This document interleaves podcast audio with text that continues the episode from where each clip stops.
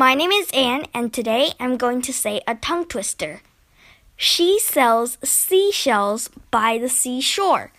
The shells she sells are surely seashells.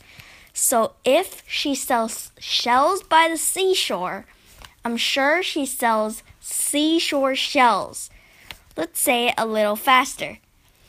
She sells seashells by the seashore. The shells she sells are surely seashells. So if she sells shells by the seashore, I'm sure she sells seashore shells.